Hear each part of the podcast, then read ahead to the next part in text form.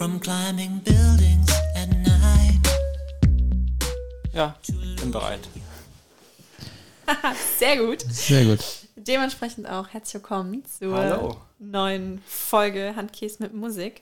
Bei uns heute ist äh, Daniel, natürlich wie immer, und der liebe Nico.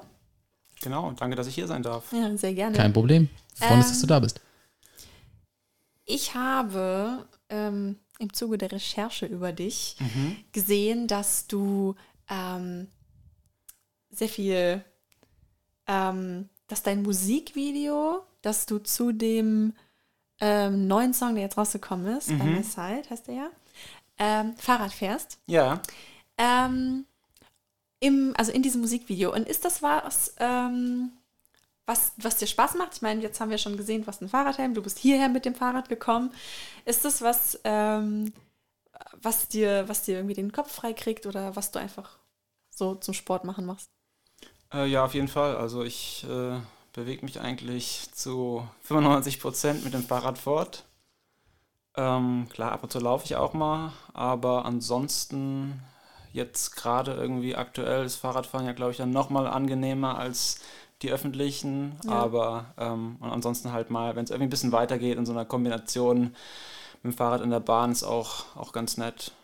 Ja, und macht in Frankfurt auch total Sinn. Also, ich meine, die längste Strecke, die ich bisher gefahren bin, ist von Bergen-Enkheim nach Schwanheim. Und da bist du auch nicht, wen, nicht mehr, viel mehr als anderthalb Stunden unterwegs, wenn du, wenn du, wenn, gut- wenn du gut durchkommst. Also, Frankfurt ist da sehr, sehr gut für und hat auch nicht wie andere Städte irgendwie das Problem, dass es extrem hügelig ist. Nee, es Genau. gibt nur wahnsinnig wenige Fahrradwege, habe ich den Eindruck.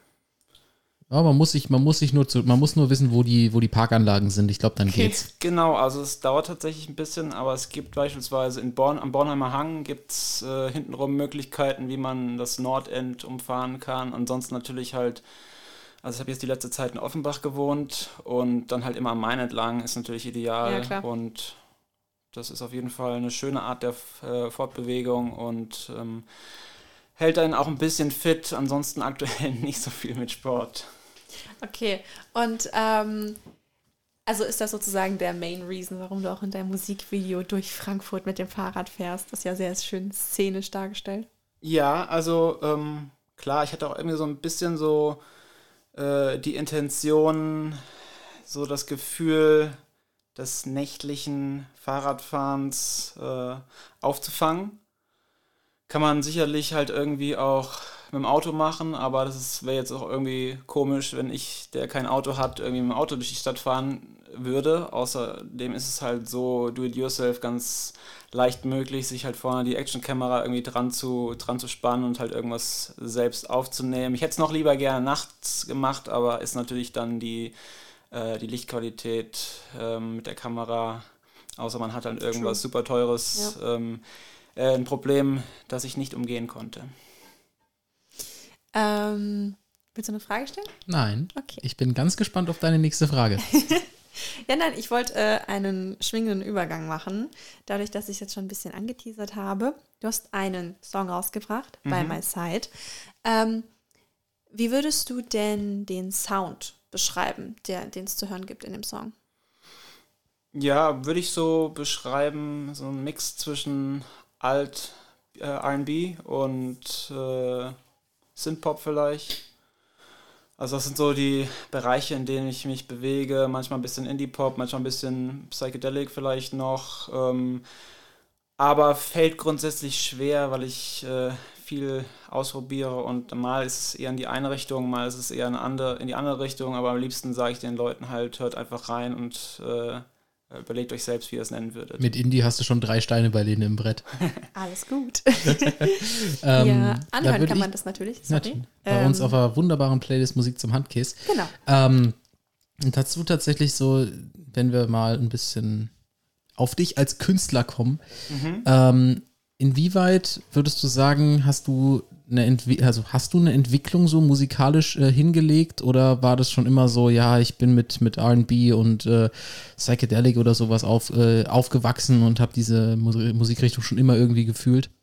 Ja, interessant, weil ich glaube, ich habe irgendwie alles mal so durchgemacht. Also jegliche Phase weg von irgendwelchen Jugendsünden, vielleicht mit zwölf Jahren, dann 14, 15 hatte ich mal so eine Hip-Hop-Phase. Dann äh, habe ich über den Hip-Hop irgendwie mir so Cypher angeschaut, damals im ganz jungen Internet und halt äh, dann äh, über YouTube halt mir irgendwelche alten R&B-Schinken und so rausgesucht, also The Four Tops, ähm, Temptations, sowas in die Richtung. Und äh, dann 1890 hatte ich mal so eine Alternative Indie Rock Phase und jetzt inzwischen halt irgendwie dann kommt jetzt in dem Alter irgendwie dann alles zusammen. Großes Konglomerat an Sounds sozusagen einfach nur. Genau, ja. Ja, ja schön. Ähm, Gibt es was, was dich inspiriert beim Songschreiben? Ja, also es gibt schon sag ich mal, grobe Themen, die mich inspirieren. Also irgendwie so, ich glaube, ich habe häufig so melancholische Themen, auch die Nacht, irgendwie die Nachtleben und so die äh, Schattenseiten vielleicht teilweise auch irgendwie so als Interessen, sag ich mal, wo ich gerne drüber schreibe.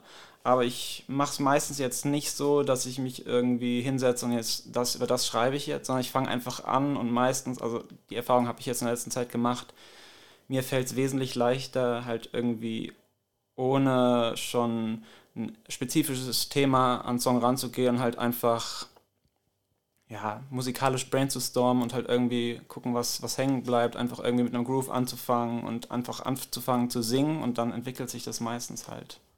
Mhm. Ähm, wenn wir gerade über Singen reden, ähm, seit wann machst du aktiv selber Musik?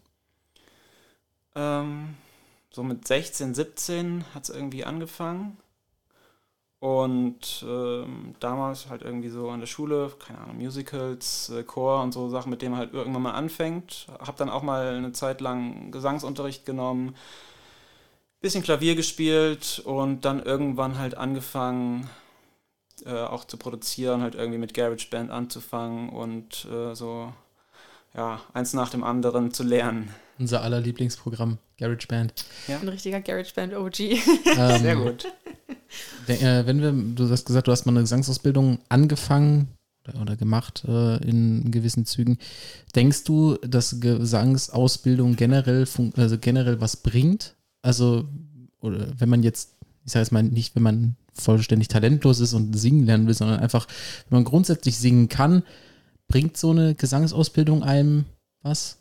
Also ich glaube, das Wichtige, äh, das Wichtigste, aber das könnte man vielleicht auch mit Yoga, äh, Atemübungen machen, ist, glaube ich, das Atmen. Also gerade wenn man irgendwie im Studio aufnimmt und ähm, dann vor dem Mikrofon steht, ist, glaube ich, das Atmen das Wichtigste. Aber das könnte man meines Erachtens auch irgendwie anders substituieren. Ähm, ja, ansonsten, klar, so ein paar Techniken, aber ich muss sagen, ich habe auch ziemlich viel wieder verlernt und inzwischen, glaube ich, singe ich eher um meine Schwächen herum, aber ich glaube, das ist auch nicht so schlimm, weil dann hat man halt auch irgendwie ein bisschen was Eigenartiges, was vielleicht nicht jeder hat im Stil. Hm. Ich hatte den Eindruck, dass du, also du hast eben schon das Produzieren angesprochen. Ich habe den Eindruck, dass du komplett self-made bist. Korrigiere mich, wenn das falsch ist. Aber ja, das, nee, das, das stimmt. stimmt. Also okay. Also ab und zu lasse ich jemanden mal irgendwie äh, mastern oder mixen. Mhm ähm, weil es einfach auch angenehm ist, irgendwie nicht immer alles machen zu müssen. Am Schluss, ähm, gerade wenn man einen Song 100 Mal gehört hat, dann gefällt einem vielleicht dann doch nicht mehr so gut und dann kommt irgendwie der Zweifel auf.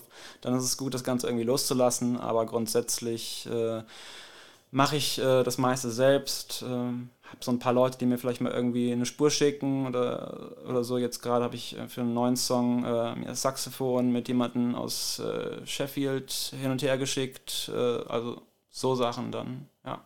Cool. Ähm, fällt dir das schwer, dann deinen Song jemand anderen zu schicken? Also musst du dir dann diese Person explizit aussuchen oder bist du so, ey, ich mach das schon, ich kann meinen Song nicht mehr hören? So. Hauptsache kreativer Input. Ja. Ja, also ich habe ein paar Leute, denen ich da auch vertraue, sag ich mal.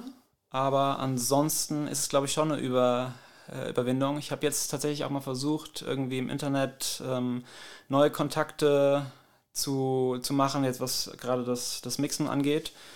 Und äh, mal Sound Better ausprobiert. Und mhm. äh, ich finde den persönlichen, also das ist so ein von Spotify, ich weiß nicht, ob ihr es kennt, aber im Zweifelsfall auch für die Hörerinnen und Hörer. Ähm, so eine Plattform, bei der man eben ähm, Collaborations halt ausmachen kann. Und, Wie äh, Fiverr Leute für finden. Musik quasi. Genau, wie Fiverr, aber halt nicht äh, so ein bisschen drüber angesiedelt. Halt, ne? Also es ist nicht ein, ganz so stark so ein Race to the Bottom. Ähm, ja, und ja, das ist auf jeden Fall gar nicht so leicht, äh, seine, ne, also seine Ideen rüberzubringen und irgendwie aber gleichzeitig auch in einer professionellen Business-Beziehung zu agieren. Deswegen ist es tatsächlich, glaube ich, für mich äh, mit Freunden auch fast ein bisschen einfacher. Ähm, würdest du sagen, du bist ein Perfektionist, Ähm, was deine Musik betrifft? Hatte ich auf jeden Fall mal die Tendenz, das zu sein, aber ich glaube, ich schaffe es gerade, mich so ein bisschen davon zu lösen. Also das ist auch Okay. so jetzt die Erfahrung in den letzten zwei Jahren. Je häufiger man was veröffentlicht, desto eher kommt man, glaube ich, daran auch gegen auch an. Okay. Wir hatten das mal äh, in vergangenen Folgen auch mit anderen Künstlern ge ähm, gefragt. Ähm, glaubst du, dass, äh, ich sage jetzt mal, Fremdmixen, Fremdmastern oder auch Fremdproduzieren noch äh, mehr störend ist? Also jetzt für dich, äh, oder ob das, äh, gibt dir das wirklich nochmal so ein, eine Möglichkeit, nochmal anderen kreativen Input einzubauen, den du selber gar nicht siehst, weil du hast ja gerade gesagt, äh, hier, ich habe irgendwie, wenn du den Song 100 Mal gehört hast, dann kannst du nicht mehr richtig mastern. Ähm, Gibt es Songs, wo du sagen würdest, ey, die gebe ich auf jeden Fall ab und andere, die zum Beispiel sehr persönlich sind, die müssen 100% meine Feder sein, weil sonst ähm, fühle ich mich unwohl, wenn da wer anders noch mit drin hängt? Ja, also habe ich auf jeden Fall so die, das Gefühl häufig. Ähm, manchmal ist es gerade so im letzten Status, dass ich persönlich bei einem Song denke, oh, ich weiß genau, wo was mit dem Song ist und ich habe den halt schon häufig gehört und ich bilde mir dann wahrscheinlich auch teilweise Dinge an, ein, die ich da höre, die aber noch gar nicht drin sind. Und dann gebe ich den Track halt irgendwie auch so im Feedback-Circle halt bei Freundinnen und Freunden, die dann irgendwie auch nochmal reinhören und mir sagen, okay, irgendwie die Idee, die du da hast, die ist, glaube ich, noch ein bisschen zu ver verkopft. Es float irgendwie noch nicht so richtig und äh, dann arbeite ich an den Tracks meistens eher selber noch ein bisschen weiter, bis ich mir sicher bin, dass sich halt das auch so dann überträgt. Und ähm, genau. Ansonsten, wenn ich, wenn die Leute irgendwie sagen, okay, der Track, den fühle ich schon super, dann sage ich, okay, dann äh, mixt, äh, mixst du den jetzt und dann, dann ist auch gut damit.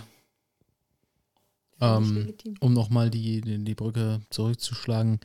Ähm, was sind so die Künstler, die du jetzt auch, du hast gesagt, du hast alles Mögliche viel, über viele Mhm. Jahre gehört, wenn du jetzt so über deine ganzen Phasen hinweg so die, ich sag mal, großen Künstler, die dir da so einfallen, äh, die du in deiner Vergangenheit gehört hast, welche wären das? Also kannst du die benennen?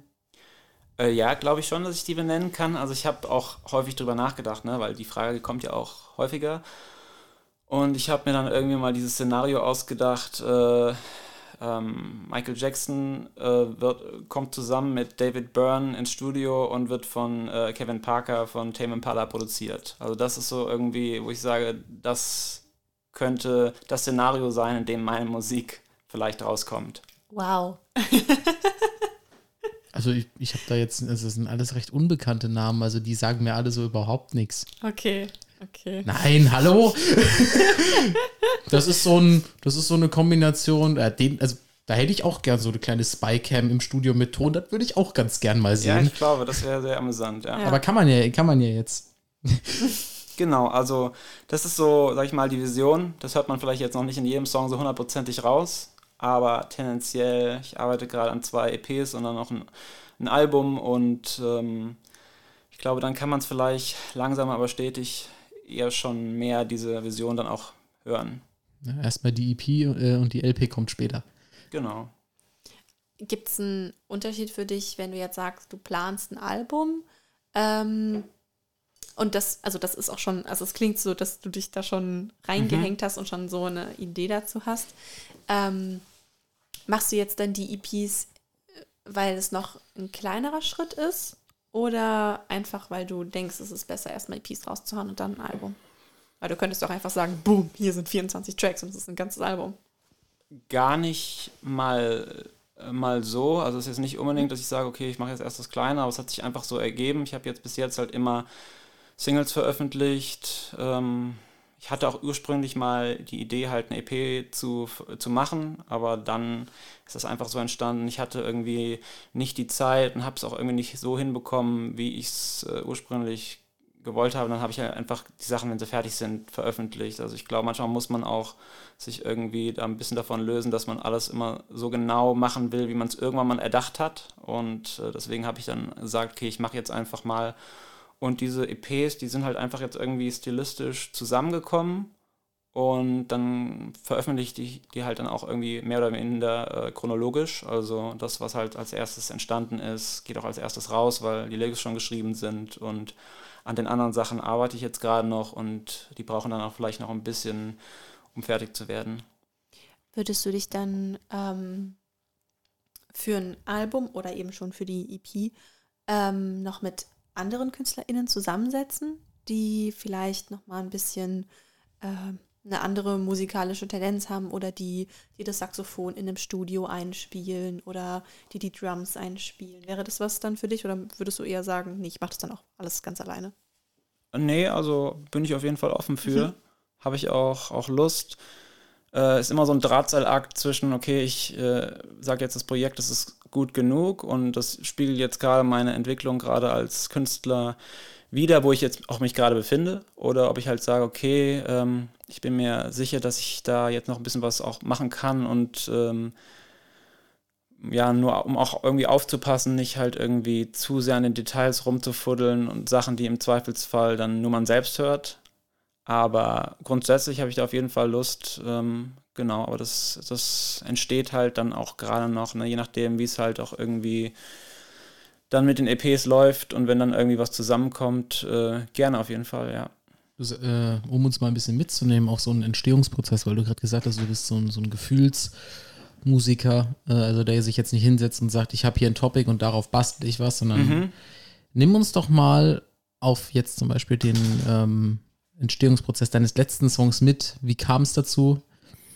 Ja, ähm, muss ich überlegen tatsächlich, aber ich glaube, es fällt mir noch ein. Also ich weiß auf jeden Fall, dass ich halt irgendwie einfach ein bisschen an einem Beat rumgebastelt habe und äh, dann habe ich halt einfach einen Arpeggiator angeschaltet. Das hat man am Hintergrund dann auch so vielleicht noch leicht raus und habe halt irgendwie ein paar Chords ausprobiert. Ne? Und ähm, dann habe ich tatsächlich, glaube ich, auch noch in den ersten 30 Minuten. Also ich mache meistens, also ich mache jeden Tag immer so 20 Minuten einen Song schreiben und nach 20 Minuten, wenn halt nichts bei rumkommt, dann sage ich, okay, Schluss, fertig, abspeichern und äh, das war's jetzt. Und dann höre ich mir die Sachen halt irgendwie eine Woche später nochmal an und äh, entscheide dann, was ich halt irgendwie noch auch weiter, woran ich noch weiter arbeiten möchte. Und genau bei dem hatte ich dann halt in der ersten Session halt irgendwie so eine Topline für den Chorus. Und ähm, genau, dann habe ich dann halt immer mal weiter ran gearbeitet und der Song ist halt so in, glaube ich, insgesamt sieben Sessions dann halt immer ein Stück nach vorne gerutscht. Ja. Hast du, äh, ist in deinem Freundeskreis angekommen, dass du ähm, Musik machst und nehmen die das an? Oder bist du so, ah ja, Nico, der äh, macht halt auch ein bisschen Musik, aber äh, ja. Oder unterstützen die dich dabei? Ähm, also kommt immer drauf an. Ne? Mhm. Also ich bin jetzt niemand, der irgendwie die ganze Zeit irgendwie hausieren gehen möchte. Also, ne, also man kann auch jemanden befreundet sein, der jetzt irgendwie nicht jegliche, so. genau, der jetzt nicht jegliche ähm, Schattierung des eigenen Lebens irgendwie ähm, total ähm, mitverfolgt, sage ich jetzt mal im Zweifelsfall. Aber auf jeden Fall, also es war jetzt niemand, der gesagt hör auf damit, du bist doof.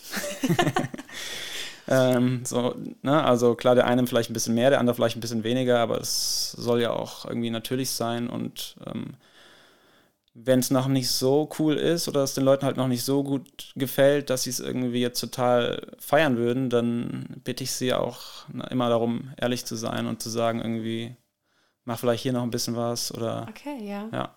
Ah, okay, weil äh, das habe ich mich auch gefragt, ob du jemand bist, der dann ähm, deine Musik vor Veröffentlichung jemandem zeigt und mal so ein paar Meinungen einholt oder auch nach der mhm. Veröffentlichung äh, Meinungen sozusagen zulässt und dann daraus lernt oder ob du sagst, das ist mein Gesamtkunstwerk. Äh, nee, jetzt gerade, jetzt aktuell höre ich mir super gern irgendwie jegliches Feedback an. Ähm, es kommt natürlich immer ein bisschen drauf an. Es gibt halt Leute, die einfach sehr gut Feedback geben können. Ah, ja. Und es gibt Leute, die halt sagen, das mag ich und das mag ich nicht. Dann, das ist zwar auch schön, aber da kann man halt jetzt irgendwie keine, ja, nichts draus irgendwie groß ziehen. Aber es gibt Leute, teilweise denkt man es bei denen gar nicht, die geben super Feedback und sagen, können auch sagen, was sie bewegt oder was sie jetzt gespürt haben bei beim Pre- Pre-Chorus beispielsweise und äh, so- sowas kann natürlich auf jeden Fall hilfreich sein, ja. Gibt es ähm, Dinge, die du noch gerne ausprobieren möchtest mit deiner Musik? Besti bestimmte ähm, Instrumente verwenden, bestimmte Samples, Autotune.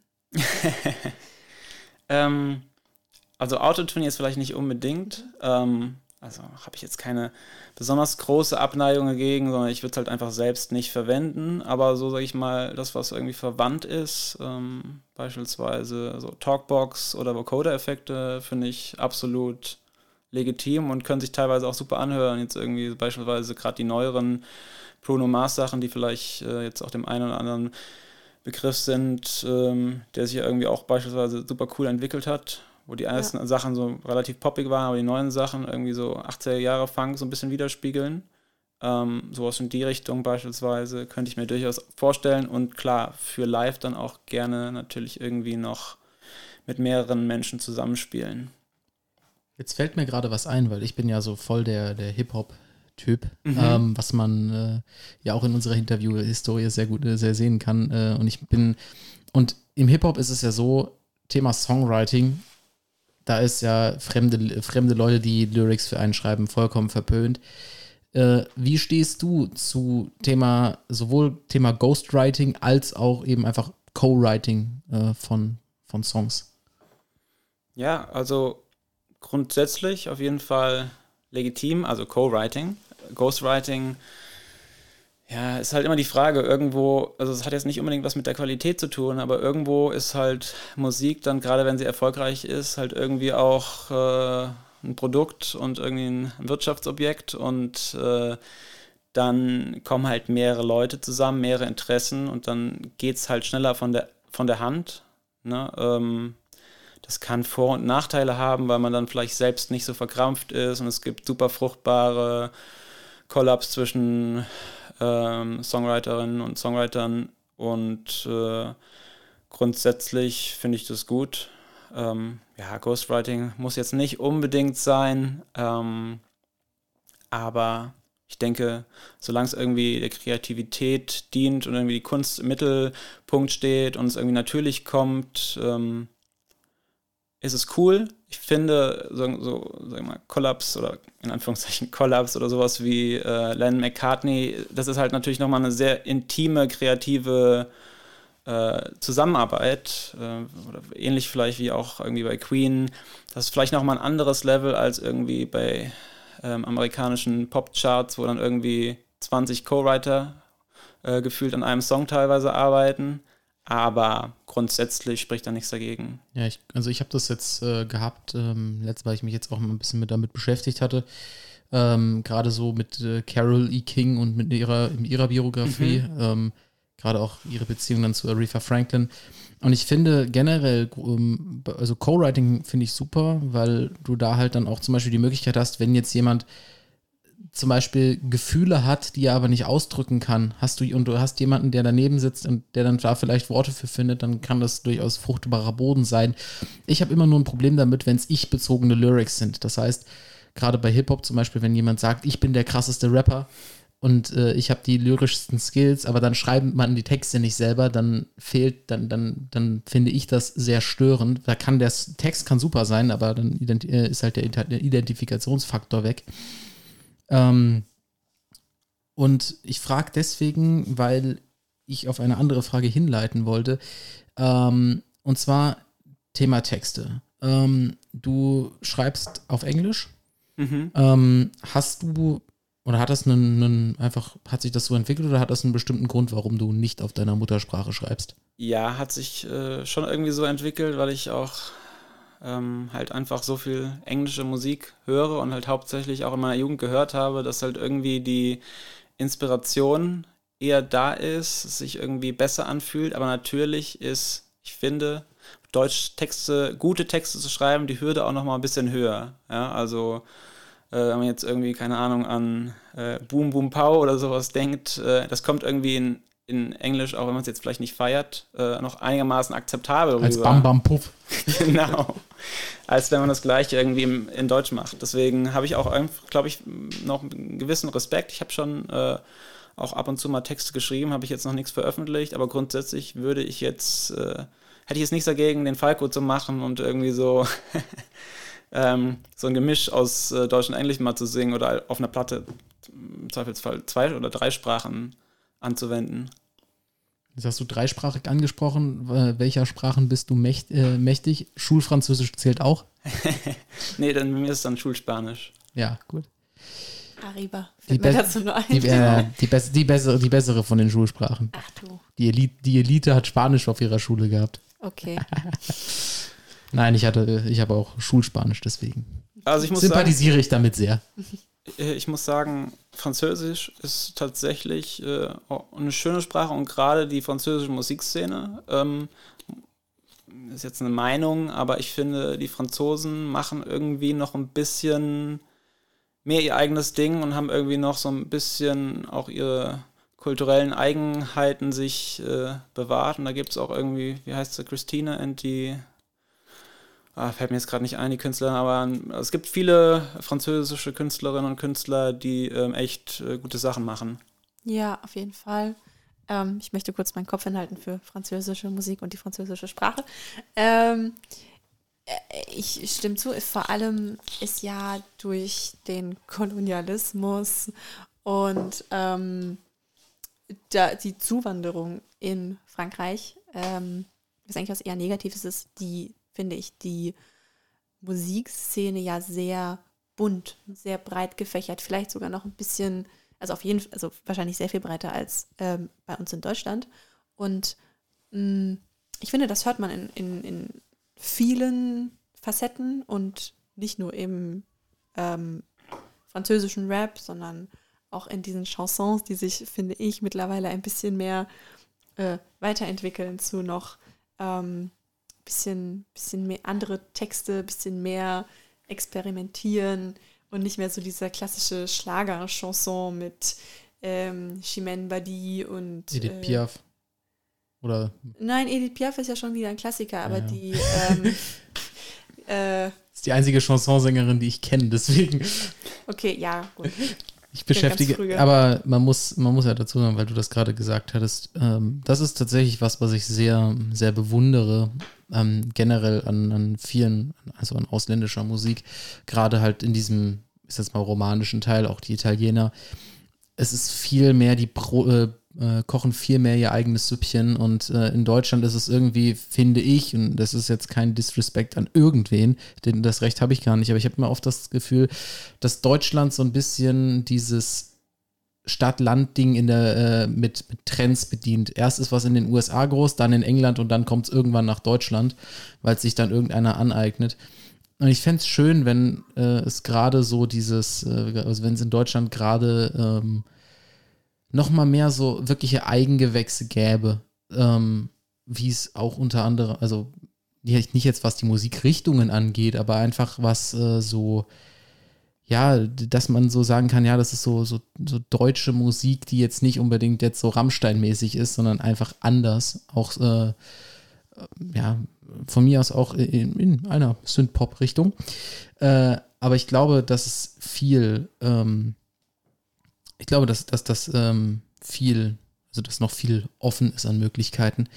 Um auf unseren Gast zurückzuschwenken, Ja, interessantes Ähm, Thema. Also, möchte ich da zum einen deine Meinung zu einholen Ja. und das andere ist, kannst du gleich hinten anschieben, glaubst du, dass in Deutschland auch dadurch äh, durch so kulturelles und dieses sehr Eff Effektivität getrimmten Gesellschaftsdenkens, was ja trotzdem irgendwie noch da ist, manchmal Kreativität auf zugunsten von Effektivität erstickt wird? ja, kann, kann, kann ich mir schon vorstellen. Auf der anderen Seite gibt es natürlich auch äh, deutsche Musik, die gerade irgendwie, also in der Vergangenheit gerade, die irgendwie, sag ich mal, diese Stereotypen halt irgendwie verarbeitet hat. Wenn man jetzt irgendwie an Kraftwerk beispielsweise denkt und äh, aber auch konträr dazu auch aus Düsseldorf äh, kennen beispielsweise. Ne? Also es gab ja in, in den 70er und 80er Jahren, glaube ich, fast irgendwie noch ein bisschen mehr in die Richtung, was du jetzt gerade gesagt hast.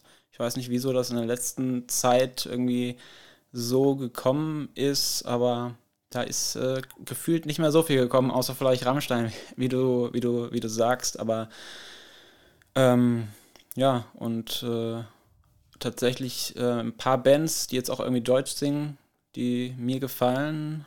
Ich äh, finde da Bilderbuch und Wanda finde ich irgendwie ganz cool. Das sind natürlich dann auch irgendwie zwei österreichische Bands, weiß auch nicht, ob Ich das irgendwas zu bedeuten hat. ähm, Ja, Österreicher sind die besseren Deutschen, das ist halt so. Bold Statement an dieser Das ist Stelle. aber so Okay, aber sie singen auf Halbdeutsch, ja, kann man gelten lassen. halb deutsch. Ja. Na gut, ist mehr als Bayern. Die singen nur Vierteldeutsch. hm. Ähm, du äh, bist ja wohnhaft in Frankfurt, Schrägstrich Offenbach, hast du gesagt. Mhm. Ähm, ist das, ist die Frankfurter Musikszene was, was dich interessiert oder wo du dich eher von distanzieren würdest? Ähm, nee, distanzieren definitiv nicht, aber ich habe auch ehrlich gesagt äh, nicht mehr so viele äh, Kontakte, wie ich irgendwie jetzt vielleicht vor ja, zehn Jahren hatte, weil ich halt auch äh, Zeit lang im Ausland war äh, zum Studieren und äh, dann zurückgekommen bin und äh, ich glaube, es äh, so jetzt meine ersten Eindrücke, die ich jetzt irgendwie in den letzten ein bis zwei Jahren gesammelt habe, wird auch irgendwie ein bisschen diverser, auch was die Musikrichtung angeht. Ne? Also wenn ich irgendwie zehn Jahre zurückdenke, dann war es irgendwie viel so, irgendwie, es gab so High- Highschool-Rock, irgendwie, keine Ahnung, Emergenza jetzt, da sind auch coole Bands dabei, aber da ist halt auch viel irgendwie so äh, Blink 182 und Linkin Park Verschnitt, was halt irgendwie, ja, das ist ein Vorurteil, aber nicht super inspirativ ist.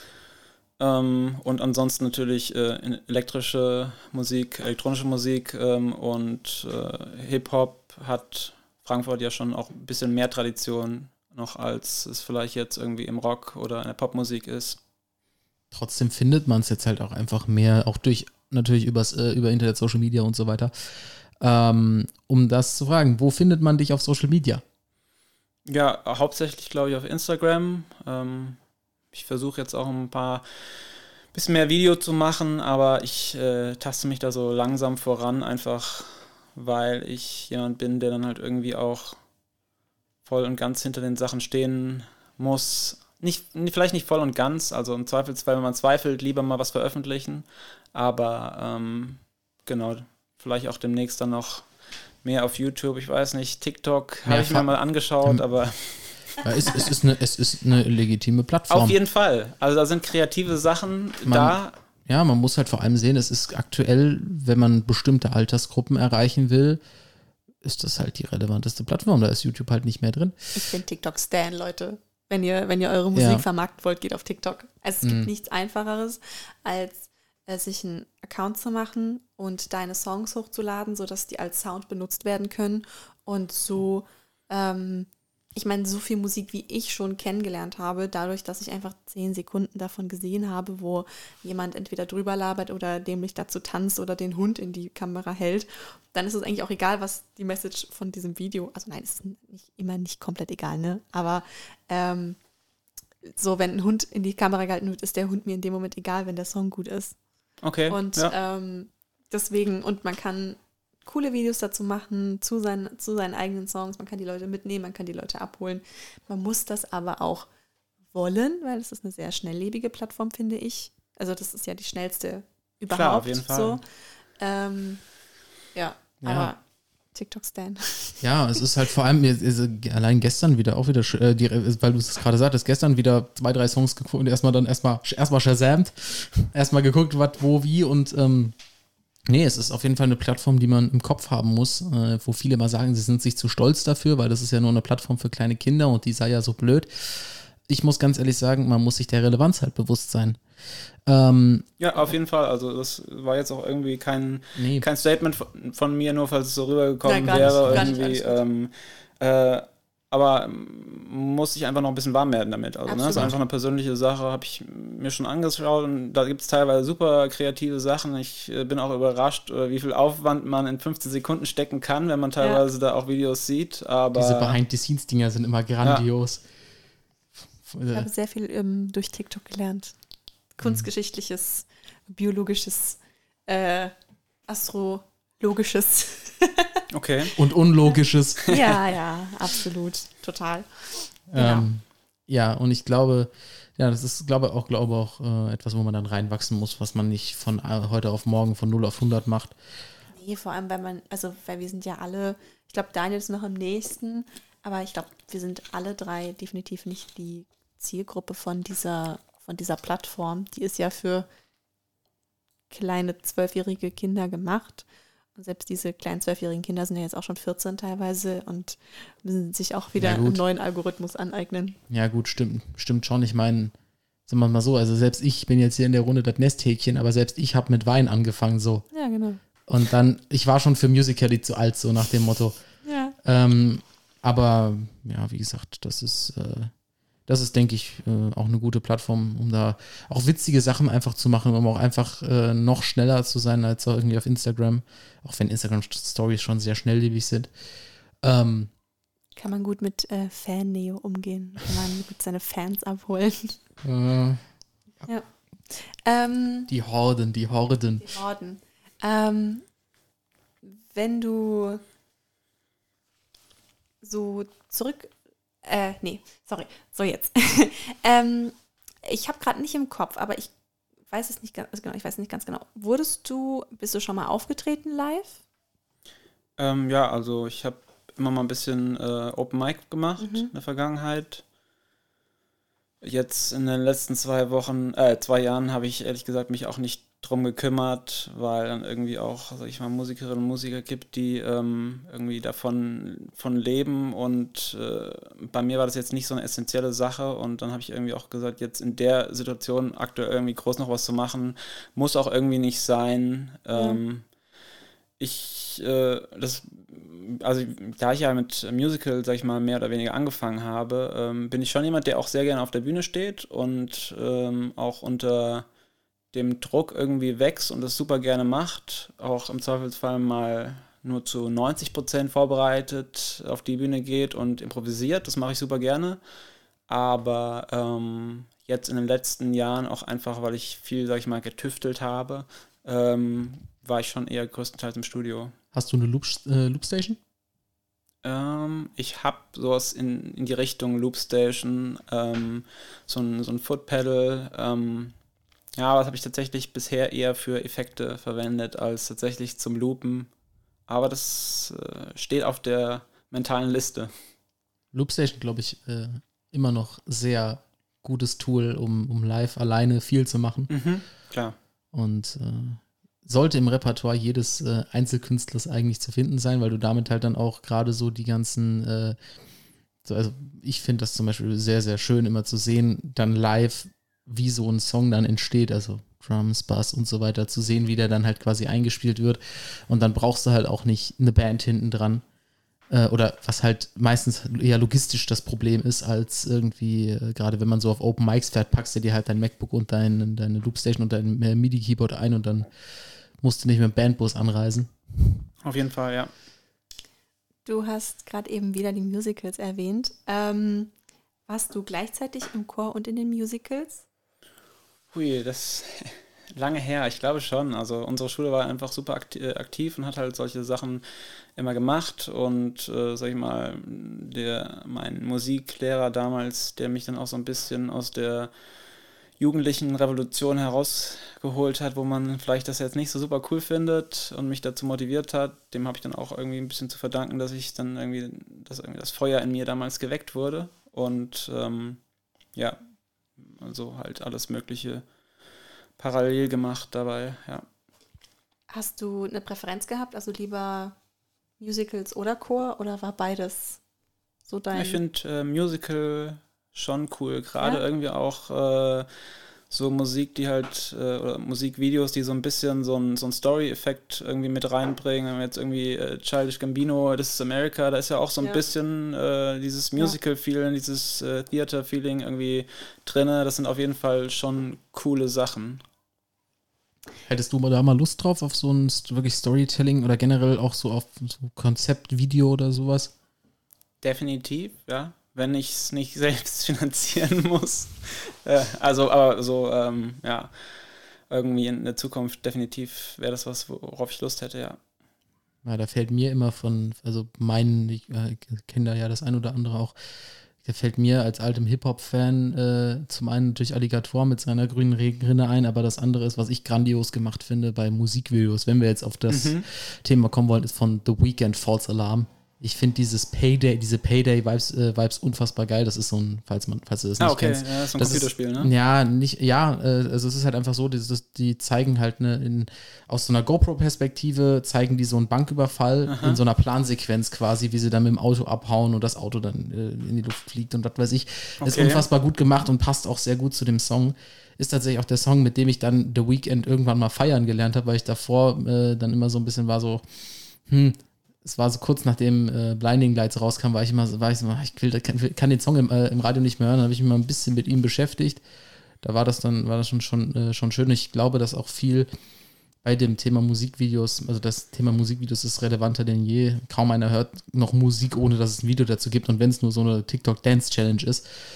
Ähm, hast du jetzt mal unabhängig vom finanziellen Aspekt so Dinge, die du in einem Musikvideo gern mal hättest, also keine Ahnung, sei es jetzt sowas wie eine Plansequenz oder so, wo du dir mal drüber Gedanken gemacht hast, was, dass das mal äh, funktionieren könnte? Ja, also so ein bisschen was in die Richtung äh, Amadeus, irgendwie so, äh, so burleske Sachen irgendwie oder äh, halt sowas bisschen in, in den Bereich Theater geht, so ein bisschen Extravaganz, fände ich äh, ganz spannend, jetzt vielleicht nicht aktuell, irgendwie für die Musik, die ich jetzt aktuell mache, ähm, aber das wäre auf jeden Fall, was mich reizen würde und ansonsten auch alles, was mit Tanz und ähm, ja, alles, was mit Tanz so groß zu tun hat, äh, finde ich durchaus auch spannend. Da kann man sicherlich auch mit, äh, mit Tänzerinnen und Tänzern dann auch irgendwie cool zusammen äh, was aufsetzen. Das klingt doch schon mal vielversprechend. Also hier, falls die Videos dann irgendwann draußen sind, bei uns habt ihr das zuerst gehört. Ähm, jetzt kommen wir mal zu ein paar Signature-Fragen. Äh, und ich fange an, du sagtest Frankfurt, Offenbach, Ausland. Ähm, unser Podcast heißt ja nun mal bekanntermaßen Handkiss mit Musik. Und wie stehst du zu dem Gericht Handkiss mit Musik? Absolut total geil oder absoluter, nee, Fui schmeiß weg. Habe ich schon lange nicht mehr gegessen, würde ich jetzt nicht irgendwie aktiv wählen, aber es war jetzt auch nichts, was ich, was ich irgendwie eklig finden würde. Aber ich glaube, da habe ich auch eine relativ äh, geringe Hemmschwelle. Also ich äh, bin eher ein Allesfresser, was das angeht. Äh, also habe ich in der Vergangenheit, sag ich mal, gegessen, in der Jugendzeit irgendwie. Und äh, kann man essen, ja. Aber Äppler ist mir dann doch lieber. Cool, ich freue mich.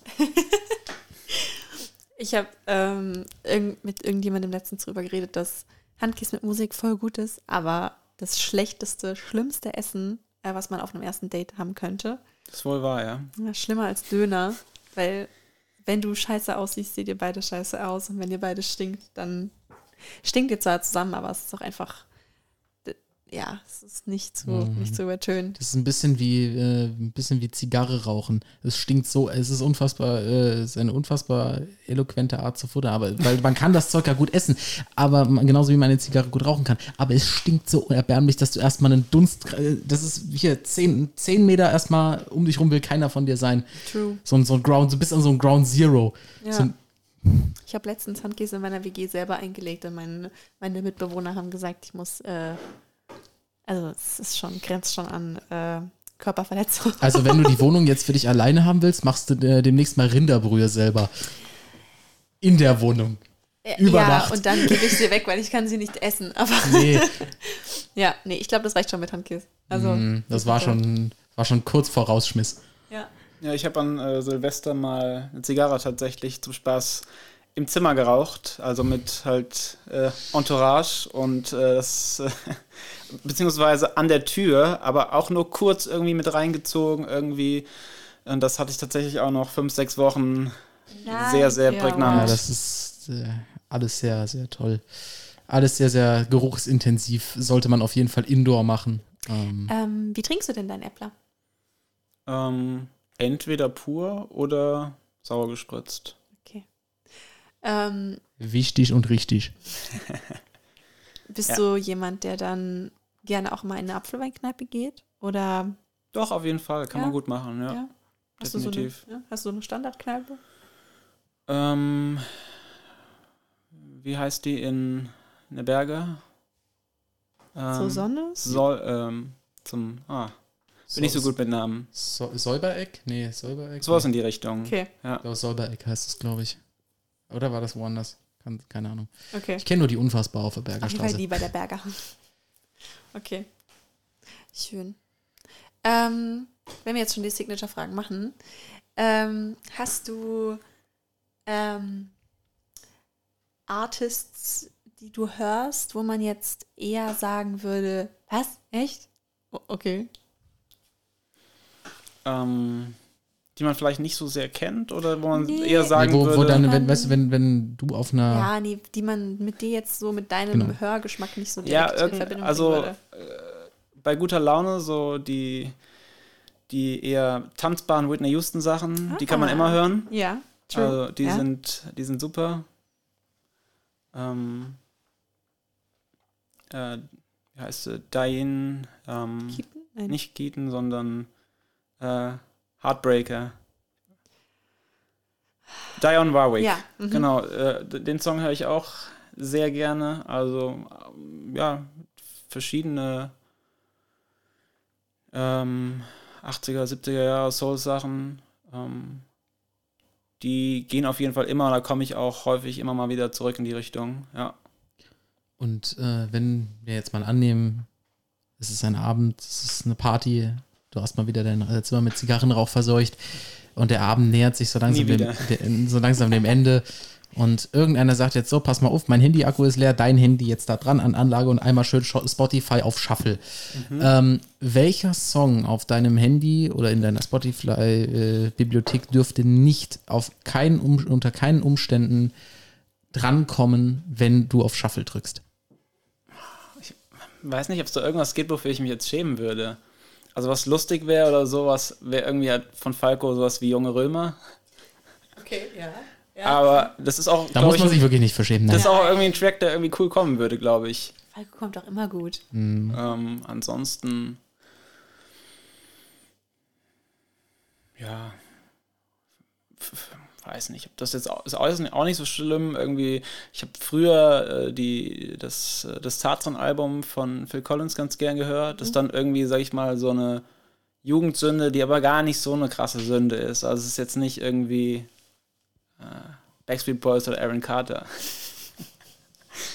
Ja, ich finde, Phil Collins geht immer. Also, Aber ich äh, muss auch sagen, äh, jetzt mal Lanze für die Backstreet Boys, äh, die haben auch teilweise richtig gute Basslines. Ne? Also die sind halt irgendwie popmäßig ausgeschlachtet vom Sounddesign, aber ähm, ja, die, die Es ist- sind man- schon groovy. Man kann, man kann bei diesen ganzen großen Pop-Acts, es ist egal, aus welcher Richtung sie kommen, kann man alles ankreiden. Man kann die Oberflächlichkeit der Texte, die Art und Weise der Präsentation ankreiden, aber man kann nie ankreiden, dass die äh, schlecht produziert sind. Definitiv nicht, nee. Dafür sind die Budgets auch zu hoch. nur weil Teenie Girls es feiern, heißt es nicht, dass es schlecht ist. Nö. Ja. Ähm, gibt's äh, Guilty Pleasure Musik, die du, die du hast, die du ähm, gerne hörst ähm, zu einer bestimmten Uhrzeit des Tages oder immer beim Kochen läuft Helene Fischer bei dir oder beim Autofahren muss XY laufen. Hm. Ja, also beim Autofahren, also wie gesagt, ich Autofahren, Ja, wenn ich mir mal irgendwie von meinen. Eltern einmal oder zweimal im Jahr das Auto leihe, weil ich irgendwo hin muss und es nicht anders geht, ähm, dann vielleicht so ein bisschen was in die Richtung Synthwave, Depeche Mode vielleicht, aber auch nur, wenn ich nachts fahre und äh, ansonsten abends irgendwie so, höre ich noch ganz gerne Roxy Music. Das äh, Avalon ist so ein 80er Jahre Album. Das ist schon, das ist sehr gut produziert, ein bisschen weich gespielt vielleicht. Also könnte man an, den, Gren- an der Grenze zu Guilty Pleasure irgendwie definieren, aber ja, schäme ich mich auch nicht für. Alles gut, muss man sich für nicht schämen. Ähm, okay, gut. Ich komme gerade nicht drum hinweg, das mir vorzustellen, wie du zu Helene Fischer Curry kochst. Aber Und Zigarre rauchst. ja. habe ich tatsächlich äh, auch echt selten, selten gehört. Also auch irgendwie draußen irgendwie in Clubs habe ich, also ich warte, äh, nee, das ergibt keinen Sinn. Also das letzte Mal, wo ich so, sag ich mal, sehr popmäßig irgendwas gehört habe im Club, war, als ich in Australien studiert habe. Und äh, das war in der Nähe der Gold Coast, das ist so irgendwie der Ballermann von Australien. Und da ist tatsächlich auch mal relative, relativ viel Popmusik gelaufen. Oder irgendwie so, da gab es irgendwie so einen Jason Derulo-Song. Jason Derulo. Genau. äh, mit äh, irgendwelchen Trumpets oder so. Das war so ein Signature-Song. Den würde ich vielleicht als Guilty Pleasure bezeichnen, weil ich ihn einfach mal wieder hören würde, um mich halt dann an die Studienzeit zu erinnern. Aber ja. ansonsten eher nicht. Ähm, du hast gesagt, dass, also, oder ich höre raus, dass Musik jetzt momentan noch so nebenbei passiert für dich oder hobbymäßig oder ist das was, was du anstrebst, was dann Vollzeit passiert? Also ich bin aktuell, habe aktuell meinen Job mal äh, für ein Jahr pausiert, Ja. also in Übereinkunft mit meinem Chef und Mhm. habe halt gesagt, ich kümmere mich jetzt darum, mein Album fertig zu machen, weil ich ja auch nicht jünger werde und das halt einfach mal so machen möchte, wie ich wie ich es vorhabe. Natürlich jetzt mit Auftritten so ist nicht so viel, aber ich bin halt jetzt täglich im Studio und arbeite halt darauf hin, eben diese Songs ähm, möglichst schnell fertig zu machen und dann halt äh, veröffentlichen zu können, genau. Also zwei EPs und ein Album. Das heißt, du hast gar kein eigenes Studio, sondern du mietest dich dann irgendwo ein? Ähm, nee, also hauptsächlich äh, schon irgendwie Bedroom-Studio, sage ich jetzt mal. Mhm. Ähm, ja, genau. Also geht doch inzwischen es, alles. Es gibt, es gibt äh, andere Möglichkeiten, ein Sabbatjahr zu verbringen, die weniger produktiv sind, würde ich sagen. Denke ich auch.